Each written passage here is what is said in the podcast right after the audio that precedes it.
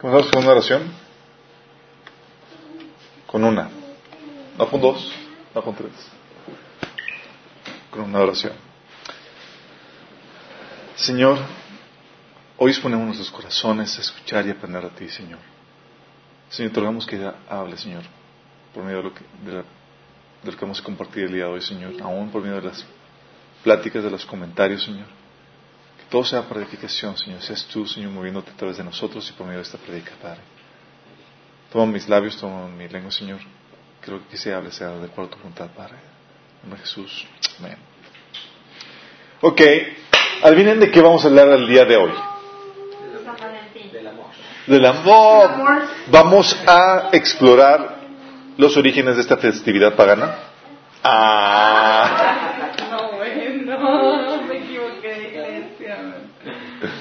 No, no, vamos a hablar acerca de, del amor y la amistad, lo que implica en el cristianismo. ¿Sale, chicos?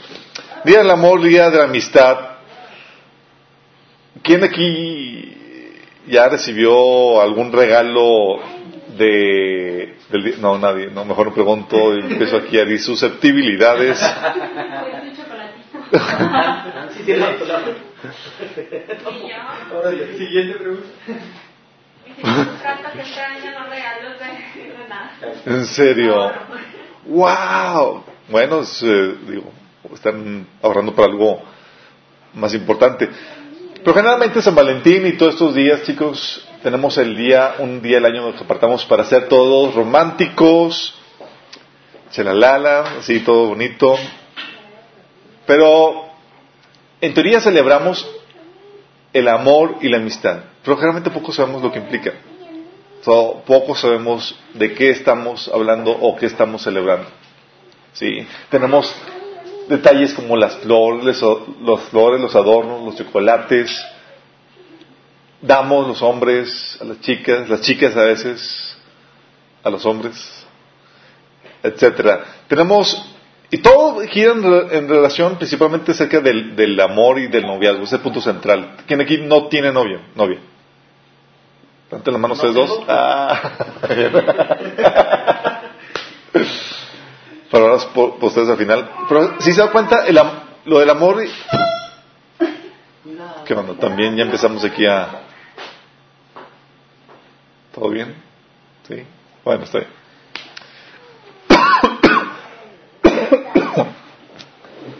Amor, noviazgo, y todo eso tiene que ver, si se dan cuenta, con la relación, una de las relaciones más complicadas que es la relación de pareja o matrimonio. Los casados no me dejarán mentir de lo, de lo, de lo intenso que es esta relación. Es, no es, va más allá de los, de las flores, de los chocolates, y pone a prueba tus habilidades relacionales en todos los sentidos. Pero sí, también celebramos, aparte del noviazgo, aparte de la relación de pareja, se supone que la relación de amistad, ¿no? De hecho, la Biblia habla mucho acerca de eso. Habla, por ejemplo, que el, que la amistad puede ser más fuerte que la relación de hermanos, hermanas, o sea, consanguínea. ¿Alguien de aquí conoce? ¿Qué onda? ¿Qué está pasando, chicos? Está muy peligroso. Ah, es que hoy trapié. Ah. Así es, sí. La relación de amistad puede llegar a ser más, más fuerte, más profunda que una relación consanguínea de hermanos o hermanas. Proverbios 17, 17 dicen, todo tiempo ama al amigo, para ayudar en la, en la adversidad nació el hermano. Sí, también Proverbios 18, 24 dice, hay amigos que llevan a la ruina y hay amigos más fieles que un hermano. ¿Qué es eso, no? O sea, todo eso tiene que ver con la relación de, de- de amistad, de, de noviazgo, matrimonio, de, familia, que a final de cuentas es lo que apunta a todo esto, ¿no? Chicos, tengo una pregunta. ¿Qué idea tenemos del cielo? ¿Cómo se imaginan que vamos a pasar la eternidad? ¿Qué ideas han escuchado o tienen del cielo? Es como una playa. Una playa. Que llegan meseras, te traen tu agüita de coco, tus... ¿Qué se imaginan? ¿Cómo se, cómo se lo visualizan? Es una fiesta donde nunca se acaba la carne asada. Una fiesta donde nunca se acaba la carne asada. ¿Es una buena opción? No, la Nueva Jerusalén. La nueva Jerusalén. Va a haber un banquetón de carne asada. Para empezar, ¿verdad? Las bodas del cordero. Ok. ¿Por qué más se imaginan? Que en todas las casas hay música. Mm. Hay unos que se imaginan el cielo como si fuera un coro donde vamos a estar cantando por toda la eternidad. Otros se imaginan un escenario así, tipo de postal, se los han visto esos de, de hermoso el paisaje, donde por fin vas a tener paz, en tu casita, acá, hermoso, eh, donde ya te van a dejar en paz. O la concepción de los musulmanes, ¿sí, ¿Sí saben qué, pi- qué piensan los musulmanes acerca del cielo? No, ¿qué, qué piensan ellos? Las 40 vírgenes. 72 vírgenes, ¿no? Que cuando mueren los varones van y se portaron bien, hicieron todas las, cumplieron todos los mandatos de, del Corán, van al cielo y de recompensa van a recibir una dote de 72 vírgenes para cada uno. Más o menos, ¿qué hay que hacer?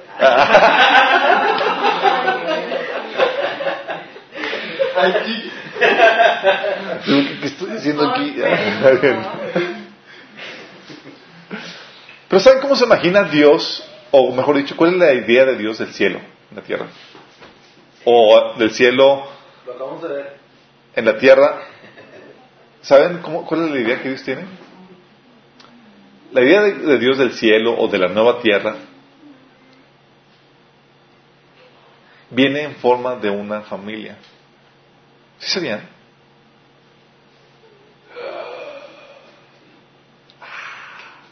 En- Eso lo vimos de... Se lo- Dios lo ve en la forma de familia. Fíjate lo que dice. Ustedes ya han escuchado el Salmo 133. Fíjate lo que dice. El Señor de Dios. Qué maravilloso y agradable es cuando los hermanos conviven en armonía. Pues la armonía es tan preciosa como el aceite de la unción que se derramó sobre la cabeza de, la- de Aarón, que corrió por su barba hasta llegar al borde de su túnica. La armonía es tan refrescante como el rocío del monte Hermón que cae sobre las montañas. Y ahí el Señor ha pronunciado su bendición, incluso la vida eterna. De hecho, el cielo es bello y es hermoso. ¿Saben por qué? Porque todo está en armonía. ¿Han vivido relaciones así, donde está todo armonioso?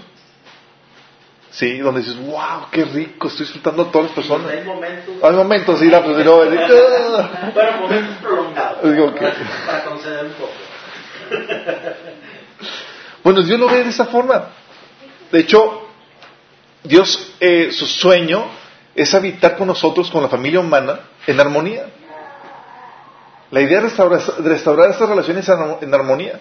Dice Apocalipsis 21, 3 al, al 4, ¿se acuerdan? El desenlace final dice, aquí entre los seres humanos está la morada de Dios. Wow, así como que ya por fin vamos a vivir todos en familia. Dice, Él acampará en medio de ellos y ellos serán su pueblo. Dios mismo estará con ellos y será su Dios. Él, se, él les enjuagará todas las lágrimas de los ojos y no, no habrá muerte, ni llanto, ni lamento, ni dolor, porque las primeras cosas han dejado de existir. Ese es el desenlace final, es por, por fin ya toda la relación, la, la familia humana va a estar por, fin en- viviendo esto que se menciona en el Salmo 133, la armonía perfecta. De hecho, tal es el deleite de Dios, dice su gozo, su deleite es esa visión que tiene de, de poder convivir en armonía con la, con la familia humana. Dice, qué feliz me puso con el mundo que Él creó, cuando me alegré con la familia humana. Proverbios 8:31 habla acerca de eso. ¿Cuánto me alegré con la familia humana? Si se dan cuenta, por eso la idea de Dios del, del cielo es relaciones armoniosas de familia. Un padre, todos los hijos. De hecho, por eso la restauración o la salvación es el derecho que Dios te da a volver, para volver a formar parte de la familia de Dios. ¿Se acuerdan? Que dice Juan, dice Juan 1.12, pero todos los que creyeron en Él y lo recibieron les dio derecho de llegar a ser hijos de Dios. ¿Eh? Volver a la familia de Dios. Si estabas como enemigo, estabas en una relación de conflicto, enemigos de Dios, ahora vuelves a ser restaurado a una relación armoniosa con Dios. Genial, ¿no? Fíjate lo que dice Hebreos 2 del 10 al 14. Escucha. Dice, Dios, para quien y por medio de quien todo fue hecho, eligió llevar a muchos hijos a la gloria. Convenía a Dios que mediante el sufrimiento hiciera a Jesús un líder apto para llevarlos a la salvación. Fíjate lo que dice. Por lo tanto, Jesús y los que Él hace santos tienen el mismo Padre. ¿Sí te cuenta? Dios adoptando, adoptándote ahora sí, eres mi hijo. ¿Por qué? Porque Dios quiere una familia. De lo que dice el siguiente, la siguiente parte, dice, por esa razón, Jesús no se avergüenza de llamarlos sus hermanos, pues les dijo, le dijo Dios, anunciaré tu nombre a mis hermanos, entre tu pueblo reuniré, reunido te lavaré. También dijo, pondré mi confianza en él, es decir, yo y los hijos que Dios me ha dado. Debido a que los hijos de Dios son seres humanos hechos de carne y sangre, el Hijo también se hizo carne y sangre para podernos rescatar. ¿Y te das cuenta de la idea de Dios? Que hey, quiero una familia donde todos vivamos en armonía. Y por eso te voy a adoptar como hijo mío. Sí. Porque la idea que tengo del cielo es, una, es en forma de, de familia. ¿Se habían percatado de eso? No es así como que, ah, voy a vivir ya de ermitaño. No, no, no. Vas a vivir y vas a convivir y vas a saber lo que es disfrutar la, las relaciones armoniosas, así como vienen en el Salmo 133. ¡Cuán hermoso! De hecho, la relación, es, la relación familiar que Dios presenta en la Biblia, la relación espiritual de familia, es aún más valiosa que la consanguínea. ¿Se acuerdan de Jesús? Dice, la gente estaba sentada alrededor de él, le dijo, tu madre y tus hermanos están afuera y te buscan. Le dijeron a Jesús. Él le respondió diciendo, ¿quién es mi, mi madre y mis hermanos? Y mirando a los que estaban sentados alrededor de él, dijo, He aquí mi madre y mis hermanos, porque todo el que hace la voluntad de Dios, ese es mi hermano y mi hermana y mi padre, mi madre. Qué genial, ¿no? La oportunidad de poder participar de la visión celestial que Dios tiene en la forma de una familia. Dices, ¿sabes qué? Te quiero. Y para tener una relación armoniosa tienes que ser mi hijo. Y esa relación armoniosa te va a poner en armonía con el resto de tus hermanos. ¿Qué tan fuerte ha de ser eh, es esta, esta, esta, esta, esta situación? Que lo primero que hace Jesús cuando ya completa su, su acto heroico de morir por nosotros, dice, anunciaré tu nombre a mis hermanos. En medio de la congregación te lavaré. No, no dice, solo en mi tiempo devocional, es que quiero compartirlo con mis hermanos. Sí, porque es la visión. Sí. Puede ser los partícipes, como dice eh, en Hebreos también ese, mismo versículo lo citan, dice, entre tu pueblo reunido te lavaré, anunciaré tu nombre mis hermanos. ¡Qué padre! Es Hebreos 2 del 10 al 14. Y es, está citando el Salmo 22, 22. Si te das cuenta de la, de la dinámica que Dios tiene con esto, dice, hey, quiero hijos, porque el cielo o la nueva tierra, la eternidad, va a ser disfrutar estas relaciones armoniosas entre todos nosotros, como familia de Dios. Y donde Dios por fin va a poder vivir con nosotros. Para que haya relaciones armoniosas y para que este salmo se cumpla, chicos, ¿qué creen que se requiere?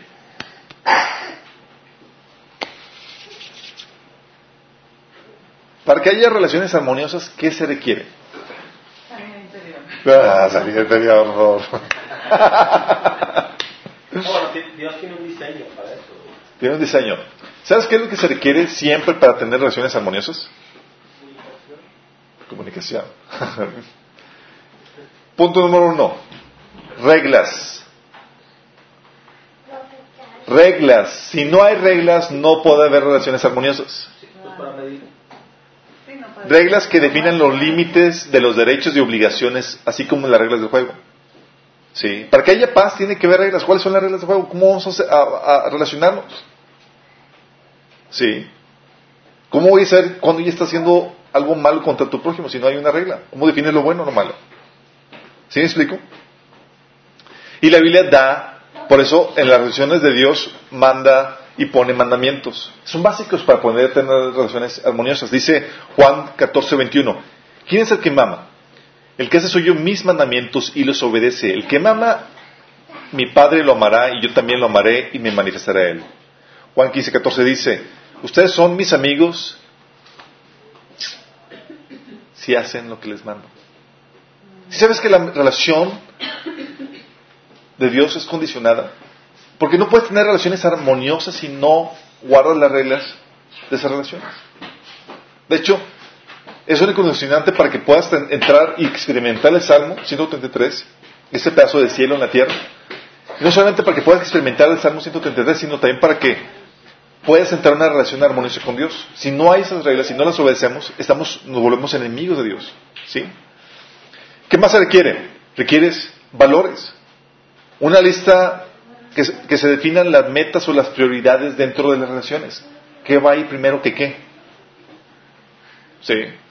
Y la Biblia los pone claramente. ¿Se acuerdan Mateo 6:33? Más bien busquen primeramente el reino de Dios y su justicia y todas las cosas les serán añadidas. ¿Qué está diciendo? Hey, la prioridad es el reino de Dios y su justicia. Y todo lo demás vendrá por añadidura. ¿Vamos bien? Bienvenidos chicos, bienvenidos. Se pueden sentar chicos. Tú se requieren valores. También menciona en Mateo 16, 23, ¿se acuerdan? Dice Jesús cuando reprendió a Pedro. ¿Se acuerdan por qué reprendió Pedro? En Mateo 6, 23. Que nada es tu que nada. Pero ¿sabes cuál el problema era? No es que estaba violando un mandamiento. Estaba teniendo un problema de valores de prioridades. Sí, se estaba, estaba hablando eh, en, el, entendimiento humano. Así es, dice, Jesús volvió y le dijo a Pedro, aléjate de mí, Satanás. Quieres hacerme tropezar. No piensas en las cosas de Dios, sino en la de los hombres. O sea, tus prioridades, tus valores son diferentes a los de Dios. Hay un conflicto. Sí, para ti es más importante eso. Para mí es otro. Sí. Para ti es más importante conservar la vida física terrenal que, la vida, que tu propósito para la vida eterna. Exactamente. Entonces, para tener relaciones armoniosas necesitas reglas, necesitas eh, valores. Eh, um, um, um, de hecho, aquí me creo que es primera Juan, es primera Juan, no Juan, 2 del 15 al 16, menciona y claramente Jesús de que cualquier, digo, menciona Juan que, que no améis el mundo ni la cosas del mundo, porque cualquiera que ama el mundo, el amor del Padre no está en él. Porque los deseos de la, de la, de la vista, la gloria de este mundo no viene del Padre, sino viene del mundo. Mateo 22, 37, 34 menciona también las prioridades. Primero ama a Dios y luego a tu prójimo. ¿Más que a ti mismo? Como a ti mismo. A todo tu prójimo, tu hijo, tu esposa, todo como a ti mismo. A la única persona que te es lícito amar más que, más que ti mismo es a Dios. ¿Vamos bien? Entonces requieres reglas, valores y también necesitas personajes o actores movidos por amor. Para tener relaciones amorosas necesitas reglas, valores y actores o participantes movidos o motivados por amor. Es decir, personas no egoístas que vean por el bienestar de su prójimo como el suyo propio. Si no tienes esto, no tienes relaciones armoniosas. Dice 1 Juan 2.15, no amen al mundo sin ni nada de lo que hay en él, sin, si alguien ama al mundo no tiene el amor del Padre. O sea, para tener, experimentar o, dejar de ser una persona egoísta, los que tomaron teoría de sanidad anterior ya saben que requieres primero, ¿qué? Para dejar de ser una, una persona egoísta, requieres llenar tu vaso con el amor del Padre. Porque si no estás actuando con el vaso vacío. ¿Se acuerdan? Sí, la Exactamente, bien. Es el amor del Padre, ¿sale? Mateo 22, 39 dice que ames a tu prójimo como a ti mismo. Filipenses 2, 4 dice, cada uno debe velar no solo por sus propios intereses, sino también por los intereses de, de los demás. ¿Sí? ¿Qué estás haciendo eso? No seas egoísta. El egoísmo corrompe las relaciones y las vuelve conflictiva, destruye la, armonía. 1 Corintios 2, 12, 26 dice, si uno de los miembros sufre, los demás comparten su sufrimiento. Si uno de ellos recibe honor, los demás se alegran con él. ¿Por qué? Porque no también no solamente por los suyos, sino también por lo de los demás. La realidad, sin embargo, chicos, este cielo que Dios quiere para nosotros en forma de una familia con relaciones armoniosas, no la experimentamos tal cual como deberíamos. De hecho, lo que experimentamos más bien es, en vez de un pedacito del cielo, muchas veces experimentamos un pedacito del, del infierno, sí, de otro sucursal. ¿Por qué? Porque la realidad, es que la caída vino a estropear este cielo que Dios tenía para nosotros. La naturaleza pecaminosa que le damos por la caída estropea el potencial de reflejar la gloria del cielo en las relaciones que tenemos. La naturaleza pecaminosa, murosa la naturaleza pecaminosa. Es lo que dice. Las obras de la naturaleza pecaminosa, esto viene en Gálatas 5, 19 al 21, dice, se conocen bien, adulterio, fornicación, inmundicia, lascivia, idolatría, hechicerías, ¿Sabes qué hechicería es lo que también se le conoce como manipulación? Enemistades, pleitos, celos, iras, contiendas, disensiones, herejías, envidias, homicidios, borracheras, orgías y cosas semejantes a estas. Todas estas cosas, si tú las analizas, vas a ver, son cosas que destruyen las relaciones armoniosas. Todo esto destruye. ¿Sí? ¿Dices todo? Sí, todo. Incluso lascivia, inmundicia, todo eso, aún así, no puedes estar con una persona del sexo opuesto o mismo sexo sin tener la mentalidad pura. ¿sí? Destruye las relaciones armoniosas. Y aún esto se da, chicos, eso supone que es entre no cristianos. ¿sí? Tenés un pedazo del, del, del, del infierno en las relaciones y muchas familias y muchas relaciones viven esto, esta atmósfera, que no es nada de lo que Dios quiere para ellos. Y eso también se da lamentablemente aún entre los cristianos. ¿Por qué? Por nuestra madurez espiritual, porque se dan los mismos frutos. Fíjate lo que dice 1 Corintios 3 del 1 al 3. Amados hermanos, cuando estuve con ustedes no pude hablarles como lo haría con personas espirituales. Tuve que hablarles como si pertenecieran a este mundo, como si fueran niños en Cristo. Tuve que alimentarles con leche, no con alimento sólido, porque no estaban preparados para algo sustancioso y aún no están preparados porque todavía están bajo el control de su naturaleza pecaminosa. Uh. ¿Está hablando cristianos? Sí. ¿Y cómo se refleja eso? Dice, tienen celos unos de otros y se pelean entre sí. Es decir, la visión de Dios para que experimentes el pedazo del cielo aquí en la tierra por medio de relaciones armoniosas, gone. ¿Por qué? Porque la naturaleza pecaminosa corrompe las relaciones, destruye.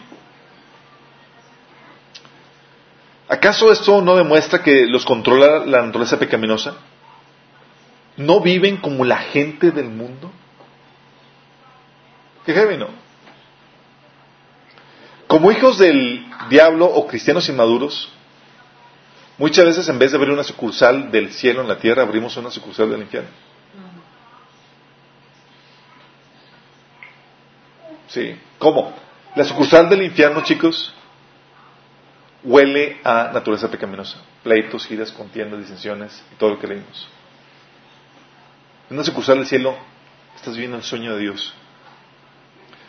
Y nosotros somos llamados a abrir sucursales del cielo. Se te ordenó que oraras por eso y que caminaras por eso. ¿Qué dice Padre nuestro? Venga tu reino. Hágase tu voluntad en la tierra, así también como en como en el cielo. Mateo 6:10. Si Dios se va a establecer, Dios va a establecer su reino en la tierra, la cual está caracterizado por las relaciones armoniosas. No es de extrañar.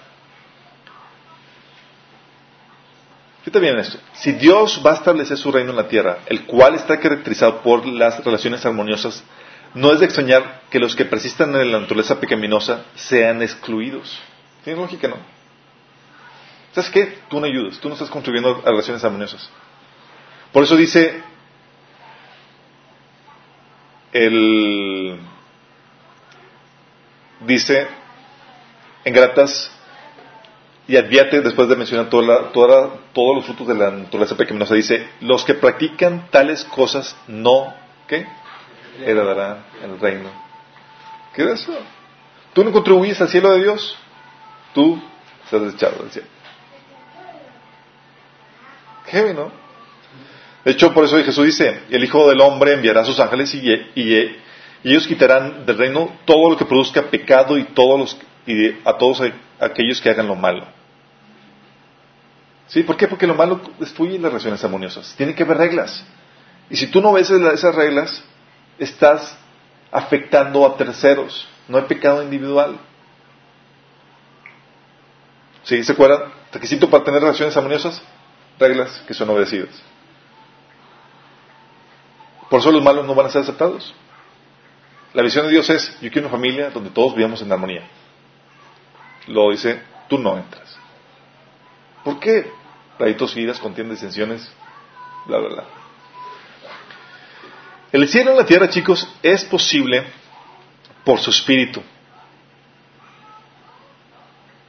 Pero déjenme aclarar esto. El cielo en la tierra, ahorita en esta etapa, ¿qué creen? Es solo para maduros. Dios quiere que experimentes el cielo en la tierra, pero solamente es para gente madura. ¿A qué me refiero con gente madura? Dice Galata 5:22. En cambio, la clase de fruto que el Espíritu produce en nuestra vida es amor, alegría, paz, paciencia, gentilidad, gentileza, bondad, fidelidad, humildad y control propio. No existen leyes contra estas cosas. ¿Se acuerdan? 1 Corintios 13 dice, el amor es paciente. ¿Tú eres paciente? Es bondadoso. ¿Eres bondadoso? El amor no es envidioso ni jactancioso ni orgulloso. No se comporta con rudeza, no es egoísta. No se enoja fácilmente, no guarda rencor. El amor no se deleita en la maldad, sino que se regocija en la verdad. Todo lo disculpa, todo lo cree, todo lo espera, todo lo soporta. En teoría, tú debes ser un amor con es decir, el amor personificado. ¿Sí? ¿Por qué? Porque solamente estas personas que tienen estas cualidades pueden vivir el Salmo 133 cuán bello y armonioso es habitar los hermanos juntos en armonía. Si no tienes esto, no puedes abrir esas cosas del cielo en la tierra. Esta plenitud, chicos, toma tiempo y un proceso de discipulado. No surge, no surge de la noche a la mañana. Ya acepté, Señor, ya me entregué. Genial. Eres un cristiano carnal, estás comenzando. Sí. Se quiere, requiere desarrollar la madurez para poder vivir ese cielo que Dios quiere que tú abras en la tierra. Fíjate lo que dice, yo hermanos no puedo dirigirme a ustedes como espirituales, sino como inmaduros, como apenas niños en Cristo. ¿De qué, se caracteriza un niño en Cristo?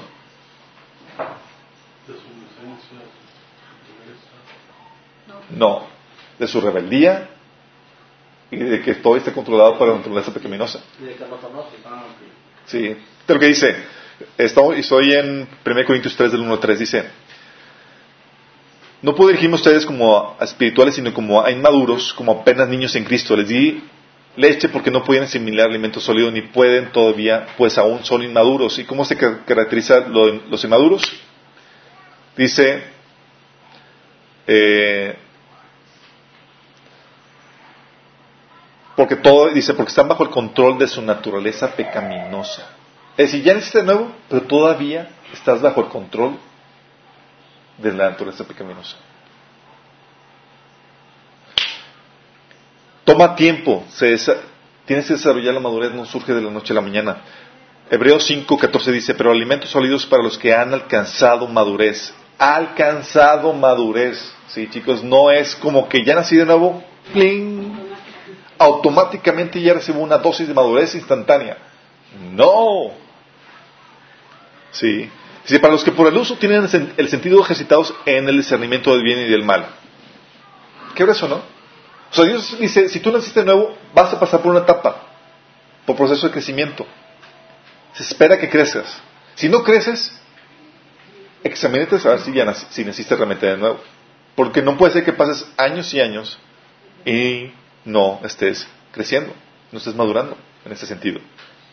Dice Mateo 10.25, bástale al discípulo ser como su maestro y al siervo como su señor. Es decir, va a un proceso de crecimiento hasta llegar a ser como el maestro. No se espera que te quedes como niño eh, espiritual.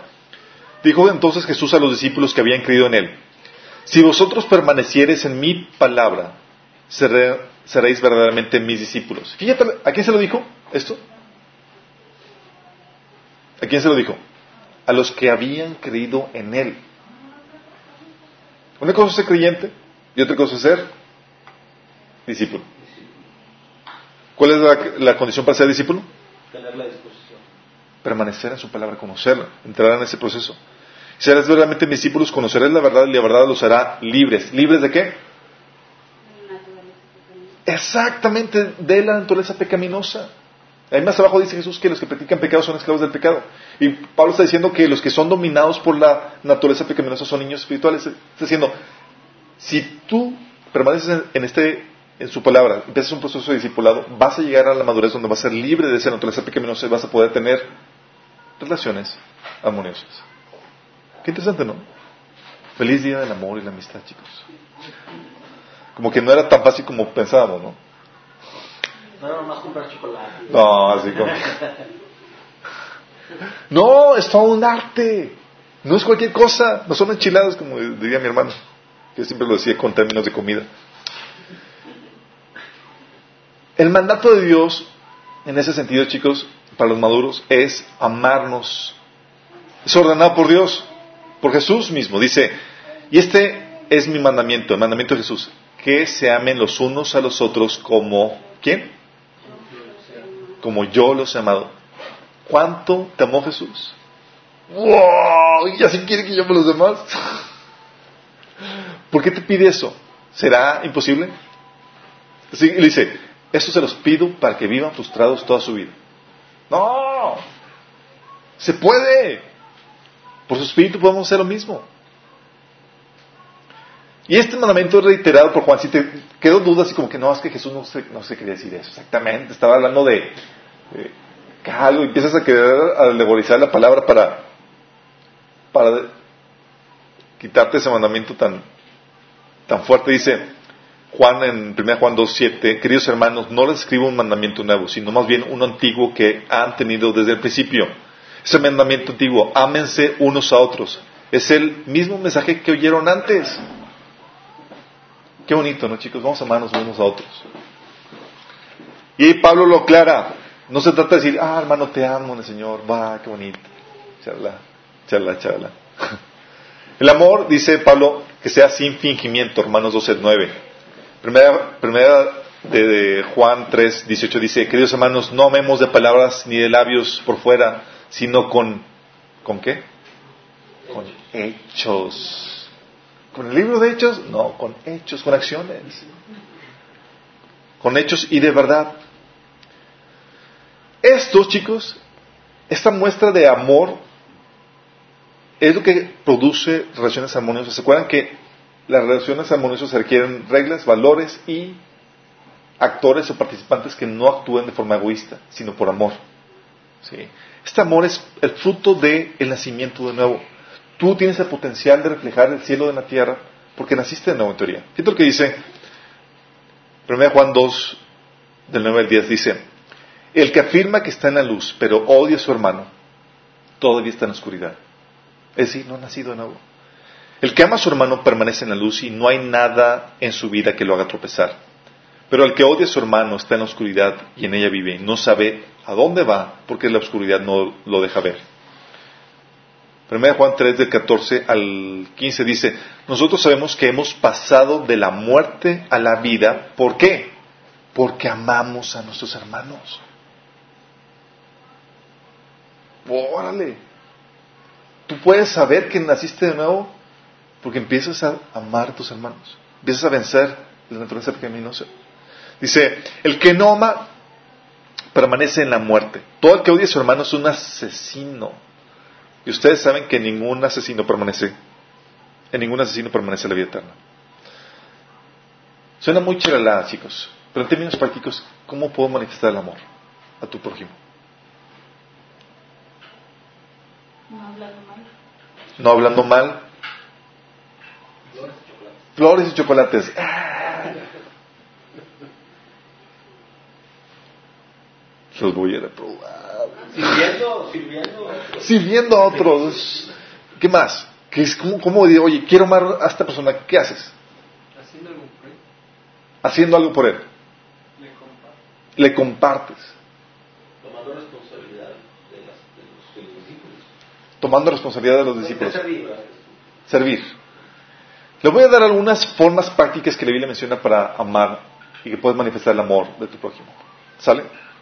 Primero, tú manifiestas el amor a tu prójimo mostrando los frutos del Espíritu básico. Paciente con tu prójimo, amor bondadoso con tu prójimo, que te quieras esperar, te quieras así como que ahorcarlo lentamente.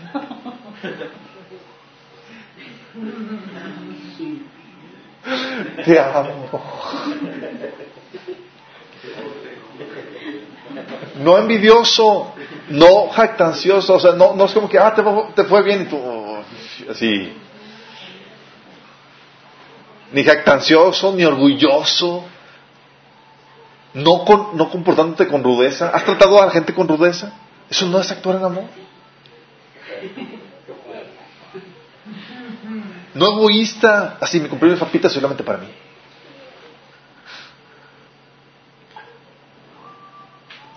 Ni tampoco se enoja fácilmente. Sí, no explotas, ¡ah! ni guardas rencor. Sí, lo disculpas todo, lo crees todo, lo esperas, lo soportas, todo. ¿La están palomeando?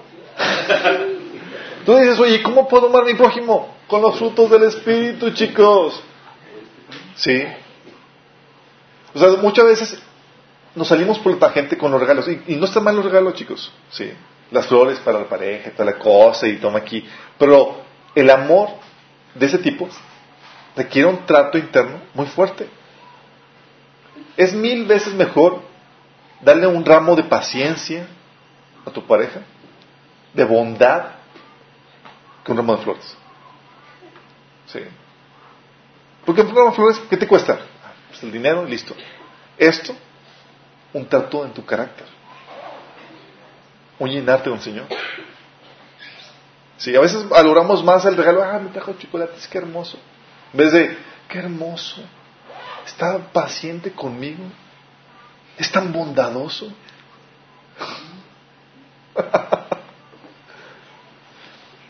La otra es invirtiendo nuestra vida en el servicio por otros. Es decir, no viviendo por uno mismo. Juan 3, 1 Juan 3 dice, dice, así también nosotros debemos entregar la vida por nuestros hermanos. Inviértela, no viviendo para ti, sino para los demás. También, algo que implica y que es, tú analizas qué, tan, qué, qué- qué tanto estás caminando en amor, porque una forma, otra forma de expresar el amor es cuando estás dispuesto a sacrificar cosas o a incomodarte por otros. Sacrificarte o incomodarte por otros. Fíjate lo que, cómo lo manifestaba Pablo este amor. En 2 Corintios 6, del 4 al 5 dice, más bien, en todo con mucha paciencia nos acreditamos como siervos de Dios. ¿Cómo se acreditaba?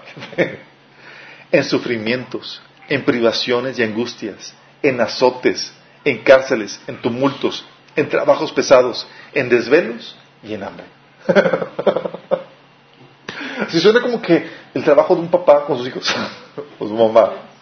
Sí, "Ah". ¿les ha pasado que estás en un momento así como que súper cómodo, en la tele, así como que tu refresco, tu bebida, y luego escuchas de lejos, ¡eh, Alberto! En mi caso de, mis hermanas de, decían, Chuy, ¿me puedes ayudar con esto? Nada más decía, "Ey, si no estás dispuesto a incomodarte por otros, no estás amando. Si no estás dispuesto a dejar el trono así como Jesús, la comodidad, y bajar para rescatar y ayudar a otros, no estás amando. Y la mayoría de los enojos que tenemos nosotros porque alguien está disturbando tu, tu comodidad. Es un enojo por motivos egoístas.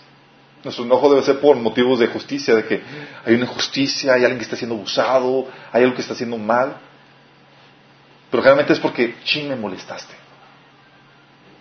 Me incomodaste. ¿Really? Feliz día de San Valentín.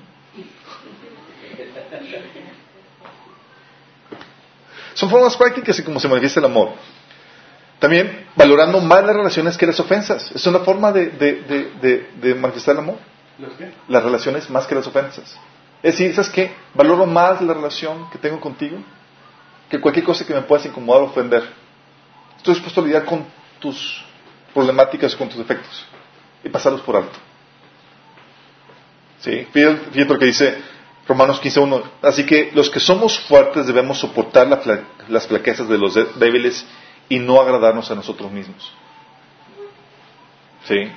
¿Por qué? Porque valoro más la relación. En vez de romper la relación, la valoro más que la ofensa, cualquier cosa o detalle que me incomoda que puedas tú hacer. Eso es madurez. La otra es preocupándonos y pastoreándonos unos a otros. ¿Mm? Dice Hebreos 10, 24 en- al 25, preocupémonos los unos a los otros a fin de estimularnos al amor y a las buenas obras. No dejemos de congregarnos como acostumbran a hacerlos algunos, sino animémonos unos a otros y con mayor razón ahora que vemos que aquel día se acerca. Segunda Corintios 11, 29 dice, ¿quién está débil sin que yo sienta esa misma debilidad? O sea, tan preocupado que está Pablo. ¿Quién se ha dejado llevar por mal camino sin que yo arda de enojo? ¿Qué te está diciendo eso? Está hablando de preocupándose por tu prójimo. La otra, más sencilla, es simplemente siendo compartido con los que padecen necesidad. 1 Juan 3:17 dice, si alguien posee bienes materiales, si alguien que posee bienes materiales ve a su hermano que está pasando necesidad y no tiene compasión de él, ¿cómo puede decir que el amor de Dios habita en él? Práctico, ¿no?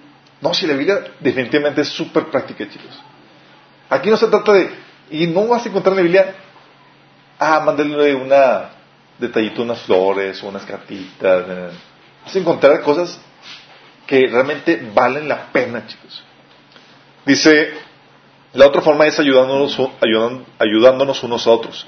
Dice, ayúdense unos a otros a llevar sus cargas y así cumplirán la ley de Cristo. Gálatas 6, 2. La otra es orando. Manténganse alertas, estén persistentes en sus oraciones por todos los creyentes en todas, las, en todas partes. Efesios 6, 18. O incluso, chicos, también prefiriéndonos nosotros como familia de Dios por encima de los de afuera.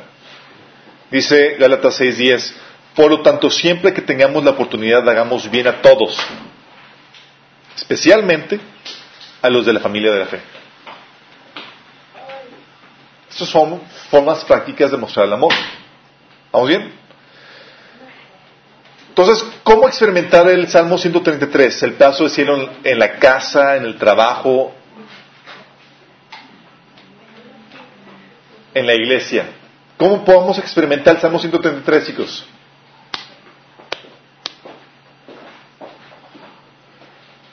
¿Cómo podemos estar en armonía? Así es. Estando en el mismo sentido. Estando en el mismo sentir, Bueno, en este sentido. en ese sentido. Me gustaría, chicos, me gustaría darles una solución simplista. Esta visión que Dios tiene de el pedazo del cielo en la tierra, ya para concluir, el pedazo del cielo en la tierra, esta, esta visión de que Dios tiene que, oye, de que experimentes el cielo por medio de, de relaciones armoniosas, así como Dios tiene visualizado el cielo.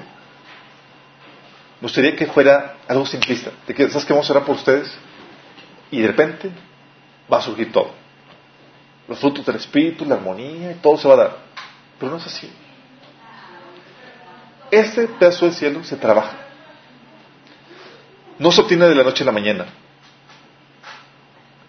Para abrir sucursales del cielo en la tierra, chico, tienes que aprender los manuales y obtener las certificaciones necesarias para abrir esa franquicia. toda la vida. Exactamente. Oye, quiero ser, abrir una franquicia del cielo en la tierra, en mi familia. Ah, hay que aprender los manuales y obtener las- los certificados. Quiero abrir ese paso del cielo también en mi trabajo. en mi iglesia. Cuesta más. ¿Mande? Cuesta más. Cuesta más. El manual dice, toda escritura es inspirada por Dios y útil para enseñar, para aprender, para corregir y para instruir en, en la justicia a fin de que el siervo de Dios esté enteramente capacitado para toda buena obra. Y esa toda buena obra, entiéndase, capacitado para empezar a abrir una sucursal del cielo en tierra. 1 Timoteo 2.21 dice, si alguien se mantiene limpio, llegará a ser un vaso noble, santificado, útil para el Señor y preparado para toda buena obra. Otra vez, tienes que saber los manuales y tenerlo certificado en tu andar con Dios. Pero por el Espíritu, chicos, tú y yo tenemos el potencial para destruir las obras de las- del diablo y hacer de cualquier lugar un pedazo del cielo. Porque se te ha dado el Espíritu Santo. Dios espera que puedas ser representante del cielo, literalmente como ciudadanos del cielo que somos. Y puedas abrir una sucursal del cielo. Ahí donde tú estás. O sea, reflejar la gloria de Dios. Exactamente. ¿Y cómo se refleja principalmente? Como lo vimos ahí, en el Salmo 133. En esas relaciones armoniosas que Dios espera, que Dios quiere. Primera Juan 3, del 8 al 10 dice, el Hijo de Dios fue enviado precisamente para destruir las obras del diablo. Ninguno que haya nacido de Dios practica el pecado porque la semilla de Dios permanece en él. No puede practicar el pecado porque ha nacido de Dios.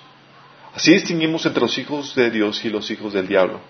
El que no practica la justicia no es hijo de Dios, ni tampoco lo es el que no ama a su hermano. Y así como Jesús vino a destruir las obras de las tinieblas, a las obras del diablo, que causan destrucción en las relaciones, tú estás como representante para traer, restaurar la armonía en eso. Porque para que una relación armoniosa se dé, se necesita a alguien maduro. Y Dios espera que tú seas. Oramos, chicos. Quiero que eh, tenemos una opción y me gustaría que mi esposa y yo al final oramos por ustedes, los que quieran pasar aquí al ladito de la mesa. Le diré que al frente, pero. para los que quieren tomar en serio esto, para los que quieren quieren comenzar o quieren someterse en el proceso de Dios, porque Dios los va a someter en un proceso, para que puedan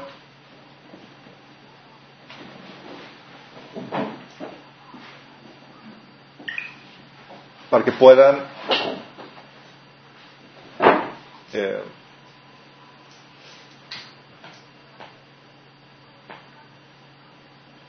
ser personas calificadas para empezar a abrir una sucursal del cielo donde quiera que estén, chicos. Y se dan cuenta, el meollo del asunto son las relaciones. Porque la visión que Dios tiene del cielo es un lugar donde las relaciones todas son armoniosas. Donde uno vive como familia y disfruta de las relaciones armoniosas. Esta es lo de la descripción del Salmo 133 es una descripción de cómo se dan cosas en el cielo. Y todo el que no contribuye a esas relaciones armoniosas será echado. Entonces, que podamos ser ese pueblo de Dios, que tengamos el manual y el corazón y el espíritu para que a donde quiere que Dios nos lleve, podamos construir una, una sucursal de la familia de Dios ahí. Ese pedazo del cielo, que realmente se vuelva un deleite, que eso es lo que significa paraíso. Sí. Vamos a orar. Señor, damos gracias, Padre. Gracias porque podamos, Señor, por medio de tu Espíritu Santo y por medio de tu palabra, Señor, ser embajadores, Señor, de tu reino para poder establecer aquí, Señor, una sucursal de tu reino, Señor, una sucursal de tu cielo, Señor, que se manifieste con relaciones armoniosas, Señor, en el trabajo, en la familia, en la iglesia, Señor, y donde sea que vayamos, Padre. Te pedimos, Señor, que nos ayudes a a ser esos, em- esos embajadores, Señor, que manifiestan esta gloria tuya, Señor, aquí en la tierra. Enséñanos, Señor, a poderlo implementar en otros, Padre, que podamos reflejar en cada relación, Señor, la armonía que tú esperas, Señor, y que viene del cielo. Te lo pedimos, Señor, en nombre de Jesús. Amén.